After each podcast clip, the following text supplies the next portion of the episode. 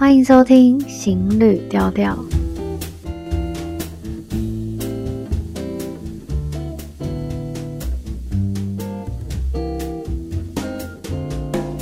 Hello，大家好，我是 Shao，今天来和大家聊聊菲律宾。不过在开始之前，想要先谢谢大家对于上一集的回复。不管是留言，或是私讯，或者是以听众留言的方式留言给我，都非常非常的感谢，让我知道，呃，我内容在聊的东西，或者是我的一些提问，是有人在听的，然后也有人会给我回馈的。我觉得这种感觉很棒，因为其实我很希望我是慢慢的认识大家，然后我希望所有人的留言我都认识他是谁，我都记得他曾经给我的。鼓励，然后慢慢堆叠上去，所以欢迎大家多多留言给我，让我可以认识你。那我上一次聊到有聊到一些些的历史嘛，不过呃，我还是会多多一些收集一些古今的内容。如果还有聊到历史的话，不会像历史是教科书上的一种线性轴线。嗯、会说到这个，其实我记得我在查历史的时候，曾经看过教育部的国中。的历史课纲，那我那时候看到的时候就非常惊讶，我想说哇哦，原来我在国中的时候就有读过这么多的文明，但是我长大之后大部分都忘记了。那我有在想说，我如果现在要读这些，我记得吗？但答案好像比较偏向于否定，诶，可能是因为我如果手上有拿着一个荧光笔。要来看这些内容的话，我会觉得，嗯，每一个好像都是重点。那我要怎么背？所以我觉得这个就还蛮考验历史老师说故事的功力。就是我，我有听到蛮多人喜欢历史，是因为遇到了一些很好的历史老师，然后他讲的故事非常有趣，所以就会很喜欢这样的历史。我觉得这个真的在成长过程中还蛮重要的。那另外呢，也要谢谢很多很多默默努力的一些调查报道，还有深度报道的一些新闻或独立记者，或者比较那种深入的田野调查，才有机会让事件或事情可以可能可以更贴。接近真相，因为我们一定要知道，很多的历史多数是胜利者写的。就算到现在的近代，只是我们比较幸运的是，现在有网络，所以更多人可以发声。所以对历史有不同角度重新阐述，保持弹性还蛮重要的。就是会常常这样提醒自己。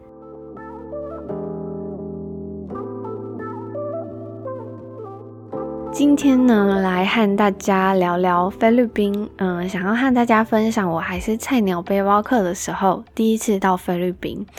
嗯，虽然我现在也不敢说自己是一个老鸟背包客，或是经验很足的背包客，但那时候真的很青涩。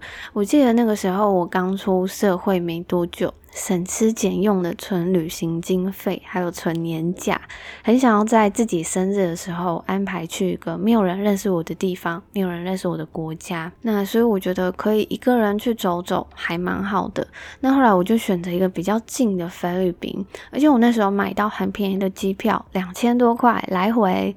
从马尼拉，而且坐的不是联航哦，是菲律宾航空。那要出发之前，我刚好参加了一个类似讲座的聚会。那在场的呢，有一些出过旅游文学书的啊，有去过各地旅行的，甚至有许多人都有去过一些中东或是印度的国家。但是我在旁边听听听。因为我没有什么经验嘛，就是听大家聊。当他们聊到菲律宾的时候，又聊到马尼拉的时候，耳朵就开始张大了。但是没有想到，他们在分享这个地方的时候，全部都是负评。那我就想说，诶，不是吧？不是背包客通常都会有别于大众嘛？会有更开放性的回答吗？会有优点的吧？那我就是虽然听到这些，但我还是先打个问号。我在想说，我或许可以查到更多的资料，或是我真的亲自去到那里。那后来我在自己查关于菲律宾的资料的时候，大多数都是长滩岛，还有宿务附近的观光，再来就是英文游学的资料。那写到马尼拉的只有转机、或者是去逛一些商场、一些 mall，或者是强烈建议不要去马尼拉。那我就想说，哦哦，好，也会有很多人提到说，在马尼拉各个前面的保全啊、保安啊都会持枪，所以感觉非常的恐怖。这边补充，菲律宾它是有七千多个岛屿组成的一个狭长型的岛屿群国家。那菲马尼拉呢，是在北边的吕宋岛。呃，不过我们听到岛可能会觉得，嗯，就小小的，但其实没有哦，它的土地面积比是台湾的三倍大。那宿雾呢？它在哪里？它是在中部的地方的一个岛屿群，然后它就是在宿雾岛上面。因为我当时工作比较忙，下班回家也累了，没有时间做更多的搜寻，所以我就做了有点疯狂的决定。我决定要，我就带着这来回机票还有签证，我就去了。那我对于那里还是一片的空白，但是我主题有提到嘛，就是因为恐惧，所以我奔离了马尼拉，就是因为我听到太多的负面，可能关于毒品、关于枪械的泛滥等等，然后这么多的文章，这么多的人这样说，那我就想说，可是我就是飞到马尼拉，我不可能再买国内机票飞到其他地方，那我要怎么从马尼拉这个地方去到其他？可以好好放松，可以感觉没有这么恐怖的地方。那不过马尼拉呢，我未来还会再和大家介绍，因为后来还是有去一些特别的地方。那不过我们今天呢，就来分享一下我的菜鸟小经验。那个时候我就这样一张白纸的去到那里了。那我在机场呢，我就先买了 SIM 卡，之后坐在机场搜寻。不知道大家知不知道，其实 Google 你在每一个国家。用同一个关键词搜寻出来的结果会不太一样。比如说，我打差不多的关键词，中文的，在台湾可能比较会出现一些台湾的部落客啊，但是在菲律宾，我有可能也会找到一些台湾的，因为我是使用繁体字嘛，但是可能会出现比较多简体的资料，因为当地华人可能多数是使用简体字。那比如说，在台湾搜寻英文的关键字，那可能出现的比较会是一些。欧美背包客这些部落格的文、部落客的文章，但是在菲律宾呢，我可以找到比较多 local 的 local 的部落客写的一些文章，因为他们有蛮多人也是会用英文来书写的嘛，所以这个就是会比较大的差别。所以我那时候到了菲律宾之后开始查，就会觉得哎。诶资料真的比较多诶，就是不会是一打开大家都告诉你说马尼拉很恐怖，呵呵，因为大家都要生活嘛，总不可能就是都是这样子的想象。那那个时候呢，我就找到了一个巴士网站，上面显会显示地点。然后地点旁边会附上一张超级无敌精美的美景照片，让吸引你过去那里。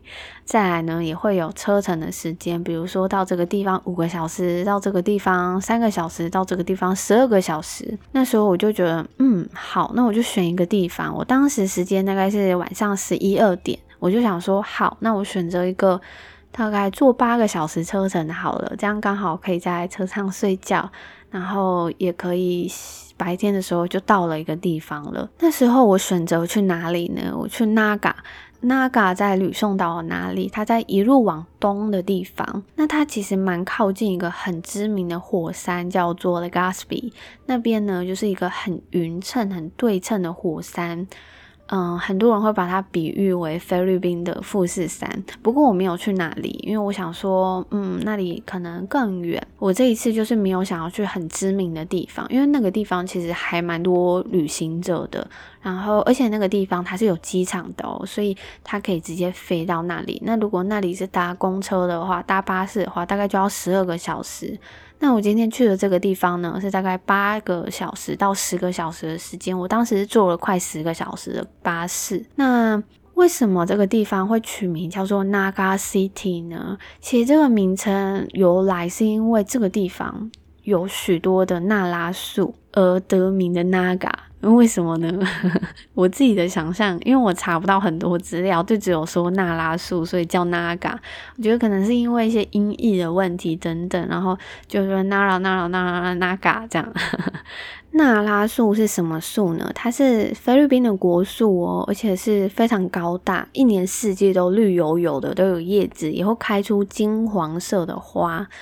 那木质呢是属于比较坚硬细致的，比较算是一种紫檀木的一种，可以拿来制作比较高级的家具还有乐器的木材。而且它的树皮在受伤的时候会渗出一种红色的液体。那菲律宾人也曾说，这象征自己民族血液里流动的、随时准备捍卫土地的鲜血的一种想象。这个地方呢，它在很早期的时候，有一些移民来到这里，就建立了一个贸易的村落。那但是十五世纪的时候，那时候。到处去出征嘛，那当时就是有一个征服者，他叫萨尔塞多，他带领了一些西班牙的探险队来到这里，那他就非常惊讶的发现这个地方有非常多比较现代的技术，而且有非常繁荣的村庄，而且文化是非常不一样的，就是非常的比较偏于现代，他们就在。觊觎这个地方，大概就在两年之后呢，他就在这里建了一个新城市。那这个新城市在现在就变成一个，就是 Naga 市这边的一个商务中心。那大概西班牙人大概在这里。殖民了两三百年之后呢，这个地方它有两个菲律宾领导。一八九八年的时候，他们就成功起义，然后把这些西班牙军队给赶走。那这些西班牙军队呢，就撤到一个伊洛伊洛省。这个地方是在。嗯，马尼拉更北边，所以大概距离这里大概要二三十小时的车程。我在想，他们那个时候有可能是以海路的方式撤退到那里。不过这个胜利也没有持续很久，因为就在两年之后，美军就来了，美军就入侵了这里。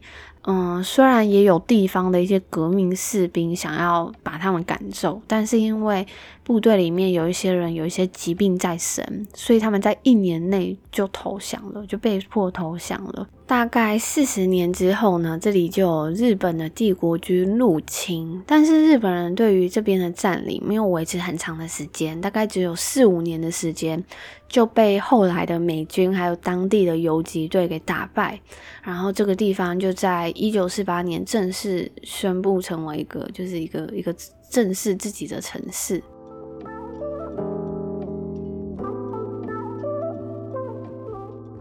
我去到这里的时候，因为我找不到住宿，就是网络上真的找不太到，然后有的地方我走去好像也不见了，所以我完全只能土法炼钢的边走路边找。所以在走路的过程中，我也让自己放轻松，就是有可以去看看的地方就去看。所以我大概看了，嗯，有经过了他们一些广场，那广场就非常的。西班牙的的样子，就是会有一些雕塑啊等等，然后也有去他们的教堂。那个教堂的外观是一种深墨绿色的颜色，然后里面也是非常的豪华，就是很很西班牙式的教堂建筑，然后天主教这样。然后也有去参观大学，这个大学我自己觉得还。感受还蛮好的。如果有人要选一些马尼拉的大学，都在很城市里面，然后出来就是车水马龙、塞车，那我觉得这边很舒服，因为进去就是草皮，那建筑也都没有很高的楼层，大概只有最高可能五层楼左右吧，就是还蛮舒适的。那我在后来也是终于在边走路边用交当地交通。边去看到底有什么可以让我住的地方，那还好，后来有找到，不过当然环境没有很好，不过算是一个，算是至少有落地的感觉。那我记得呢，隔天我就决定我要去另外一个地方，距离这里更远，就是大概还要再拉车四个多小时，绕过山路去到一个海岸边，那边可以跳岛，因为我看到那边就有些猫猫猫 hopping。但是呢，我记得我在 check out 的时候问他说：“哎，我可以在哪里搭车去这里吗？”也是。跟我要回马尼拉是一样的巴士站吗？然后说哦，你要去这里哦，今天已经没有车了诶，还是你要明天再去，然后你就多住一晚。没有想到，我就相信他了。我说哈，好吧，那我就明天再去。然后我明天要要离开的时候，我又问他说，诶，你知道要去这个地方？嗯，是同一个巴士站嘛？他就说，哦，今天应该没有了诶。然后说，嗯，好吧，那就确定我今天就一定要回马尼拉了。也就如果要等到隔天，一定没有地方去。但是奇迹来了，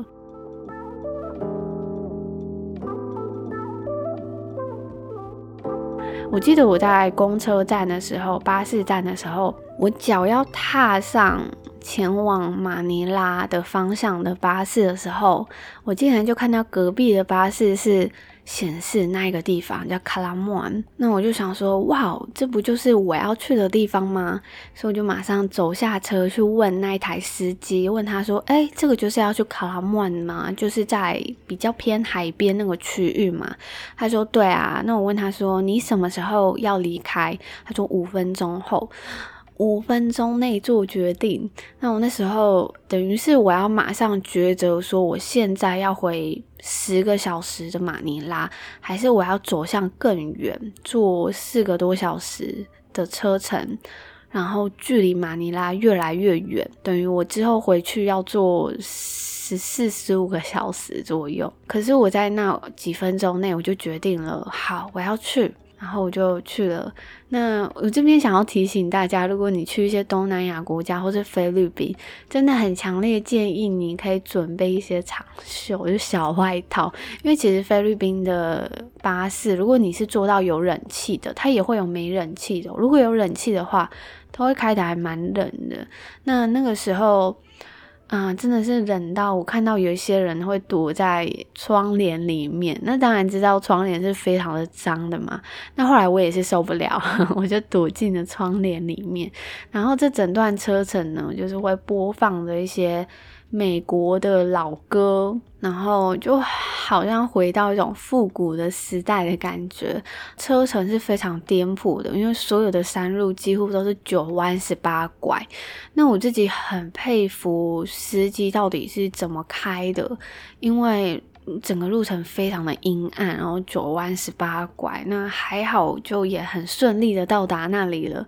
我记得我到达那里的时候，大概已经晚上七点多，就是夜色已经暗了。那一下车就有一些嘟嘟车在看有没有人需要接，那我就拿着我手机上面的照片，因为我那时候找到一些可以住宿的资料。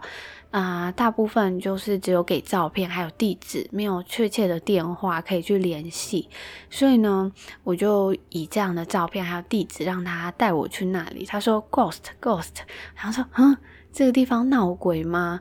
然后我再确认一下是是怎么了。他说 Ghost Ghost，然后想说，哦，好好好，闹鬼不去不去。好，那你有没有什么地方可以推荐给我？但是我有就是经费的考量，所以你可不可以帮我找看看这些金额以下的？他就说好，他马上打电话联系看看一些认识的人。结果真的找到一间就是在我的价格范围里面的。然后呢，但是我后来我才发现，原来他不是要讲闹鬼，他是要讲。嗯，关了，关了，那里关了，所以因为那个地方可能不在小镇上面，不在小镇的，就是整个市区上面，所以会比较偏离，那它可能就关了，或是已经倒闭了，嗯。不得而知。那后来呢？我自己觉得还蛮幸运的，因为他给我住的地方对面就是一间国中的学校。那那个时候呢，我在放完东西休息一下之后，我就走出来去到那间学校。那那时候抬头仰望啊，其实蛮像是我当时的时候第一次看到星星这么大。真的好大哦！原来在这么没有光害的地方看到星星是这么这么的大，这么这么的近。然后我记得我坐在学校里面的花圃旁边，坐着坐着呢，突然司令台的灯就打开了，越来越多人走进来这里，有男生、女生，有家长。然后想说，嗯。是是刚刚有什么活动结束了吗？还是要开始什么样子的活动？那但是这个活动呢，主要好像就是跳舞。不知道大家对于菲律宾的教育熟不熟悉？其实我自己的观察，我觉得菲律宾在教育上面有一点点的美式，或者是说很美式。然后包括女生的穿着跟妆容都非常的美式。其实这个现象在亚洲看来会觉得哇，蛮特别。别的，因为我们在台湾或者在蛮多东亚的国家或者东北亚的国家，大部分的妆容可能比较清淡，但是菲律宾呢，他们主要的妆容都会比较偏于美式，就是很着重在轮廓。那礼服也会很不一样，我们的礼服真的都还蛮偏日韩系的，但是在这里呢，就会穿的非常的欧美式的。嗯，大家可以想象一下那种欧美式的的礼服，那他们呢就开始播音乐跳舞，那跳得很尽兴，就是一首接着一首，我也看得很开心。之后呢，他们到了某一首歌的时候，男生就站在原地，女生呢就开始找地方坐。然后我想说，嗯，这是要做什么？就是男生表演吗？音乐继续放之后，男生就开始去邀请女生跳舞。然后一对一的男女舞蹈，那那时候很有趣，因为我也坐在旁边嘛。结果我没想到被一个学生邀上去跳舞，但是呢，我没有跳，我就说，嗯，我指了别的女生。但是其实我现在想起来，就觉得为什么我这个大姐姐这么不解风情，这么不融入他们呢？对，所以这边如果有听到的人，你欢迎你未来 有机会去尝试一些一些很有趣的事情的时候，多多尝试。因为我当时就错过了一个和国中生跳舞的机会，啊、那这一天就在音乐的配乐中结束了。那隔天早上起来呢，我就觉得我要去那个可以跳岛的地方，但是。我在这个小镇的街上，我来来回回，我看地图都觉得这里明明就在岸边附近啊，为什么我找不到那个那里？那后来我就问了一个嘟嘟车，他就说，嗯，可以载我去。那我才知道，原来可以去跳岛的那个港边，其实算是一个很小的地方，然后其实有点难走路到，因为有蛮一段距离的。我会先渡过一个两边都是稻田的地方，然后再经过两边都是草丛的地方，才抵达那个那个港边那个岸边。那去的时候，他们也是非常的惊奇，觉得怎么会有一个人来这里想要跳岛，因为大部分都是情侣、家人或是朋友，然后他们会租一艘船。但是我就想说，嗯，好，那既然我都来了嘛，就跳一下好了。那其实我当时也没有准备任何的任何的穿着，就是 很随性的棉衣这样就要去跳岛了。那也很开心，那时候是有船长跟一个导游和我一起去，啊跳了几个岛。那呃，菲律宾的岛屿群虽然它有好多几千个岛，这这辈子都去不完。但是，嗯、虽然感觉好像都是岛，但是如果你过一阵子去不同的地方，你过一阵子去不同的地方，都会很惊艳，因为它的景色永远都会不一样，永远你都会觉得你又到了另外一个仙境，你又到了另外一个仙境。所以大家欢迎可以多多去寻找或尝试一些。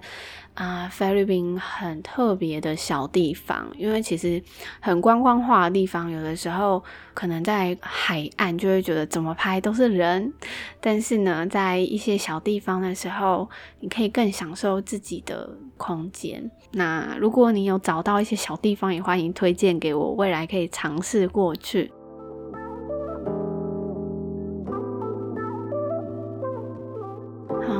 我们今天好像大概就聊到这里耶，比较算是我的旅程小记录，然后也和大家分享我当时。很很青涩的时候，还是想要做了一些很很特别的尝试。但是我自己会觉得，就是其实我在分享，不是要和大家分享说这样的旅行比较厉害，或者这样的旅行比较棒。其实就是只是想要分享有各种不同的旅行方式，然后让大家听听故事。因为我自己也知道，有非常多的事情我们不一定自己可以去做的，但是我们可以听别人的故事，然后加入他们的旅程，这也很棒。那如果大家对于这一集的内容有任何的想法，欢迎回馈给我。IG 上面呢有一个连接，连接点进去有听众留言，欢迎你匿名留言给我，或者给我更多的鼓励。我们下集见喽，拜拜。